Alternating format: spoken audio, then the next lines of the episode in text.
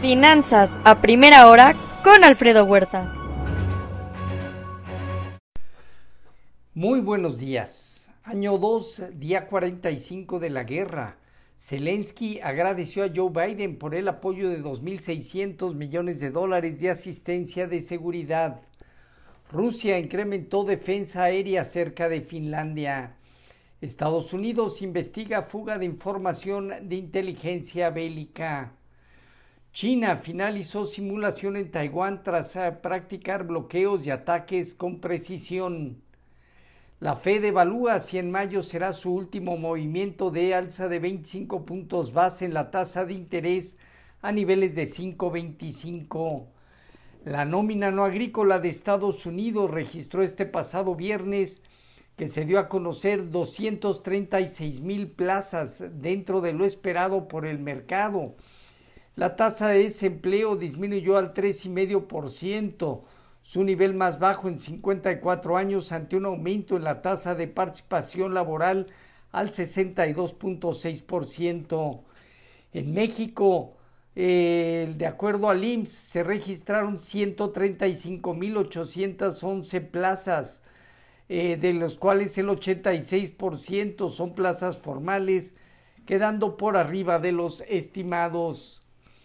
Iberdrola buscará nuevas oportunidades en Estados Unidos y Europa con la venta del 80% de sus activos de gas en México por 6.600 millones de dólares. Busca invertir en la transformación verde. Los frentes regulatorios contra el gobierno de México quedaron resueltos. La valoración de la venta, el Free Value Evita, fue de 11 veces, fue atractivo. Todavía Iberdrola es el principal generador privado de energías renovables en México. El presidente lo consideró como una nueva nacionalización. La operación se dio a través de préstamos aparentemente de Nafinsa, Bancomex, eh, eh, Banco, eh, Nafinsa, Bancomex y Banobras, a través del fondo privado eh, Mexico Infrastructure Partners y el FONADIN, entre otros. Em, en cuanto a los mercados, hoy Europa está feriado por día de Pascua. La pregunta es si el mercado de bonos está exagerando el riesgo de una recesión profunda o será un enfriamiento suave. La Fed está cerca de alcanzar un techo. Este viernes inician reportes corporativos de bancos, JP Morgan, Wells Fargo, Citigroup, entre otros. En Asia Pacífico, eh, algunos eh, mercados todavía no operaron. Sesgo positivo fue la evaluación final con China bajo 0.4%, Japón, eh, Corea del Sur y Taiwán con alzas moderadas. Mañana se dará a conocer el dato de inflación al mes de marzo en China, pudiendo mantener un proceso de desaceleración. En lo que se refiere a Europa, eh, básicamente la economía de Rusia disminuyó 2.1% en 2022. Las bolsas eh, feriadas por día de acción de Pascua.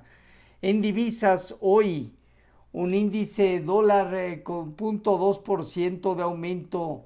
El euro cerca de 1.09 pierde 0.1%, la libra estable y es el yen el que se deprecia casi medio punto porcentual. En materias primas, el petróleo alrededor de los 80.8 dólares, eh, marginalmente abajo el WTI.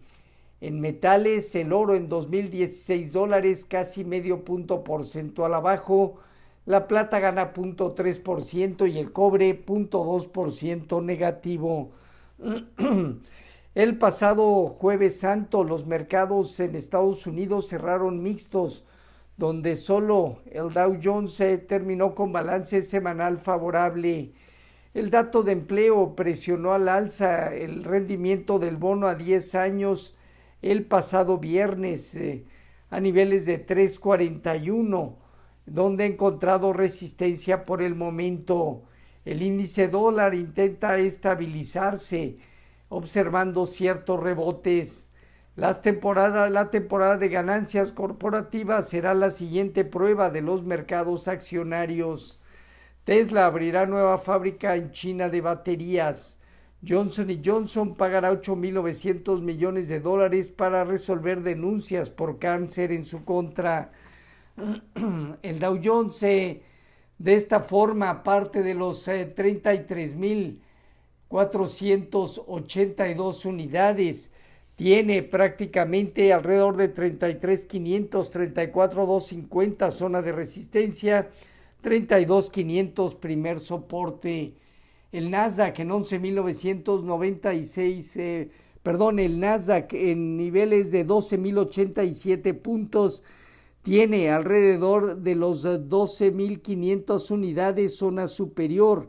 En la parte baja 11.950. Eh, 11.400, que es donde se ubican los promedios de 100 y 200 días arriba de este nivel. En cuanto al Standard Poor's, este se ubicó en 4.105 unidades, con lo que prácticamente tiene alrededor de 3.930 zona baja, su móvil de 200 días, y en la parte superior 4.080, 4.200 puntos zona superior. El rendimiento del bono a 10 años está operando en estos momentos en niveles de 3.36. Cerró cerca de 3.29 y el pasado viernes, luego de conocerse el dato de empleo, se presionó a niveles de 3.41, donde se coloca en resistencia de corto plazo.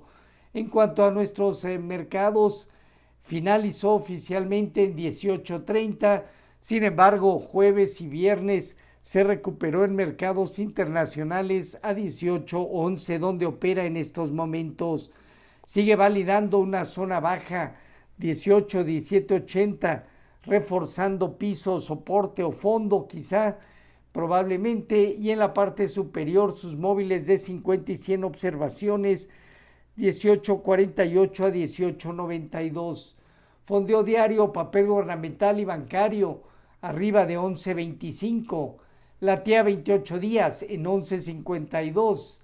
La bolsa eh, terminó 1.25% abajo en 53.498 unidades con una baja operatividad. El principal indicador bajo estas condiciones eh, se coloca consolidando dejando 55 mil puntos zona superior, 52.500 unidades zona baja inicial la tasa riesgo país de México en 295 puntos.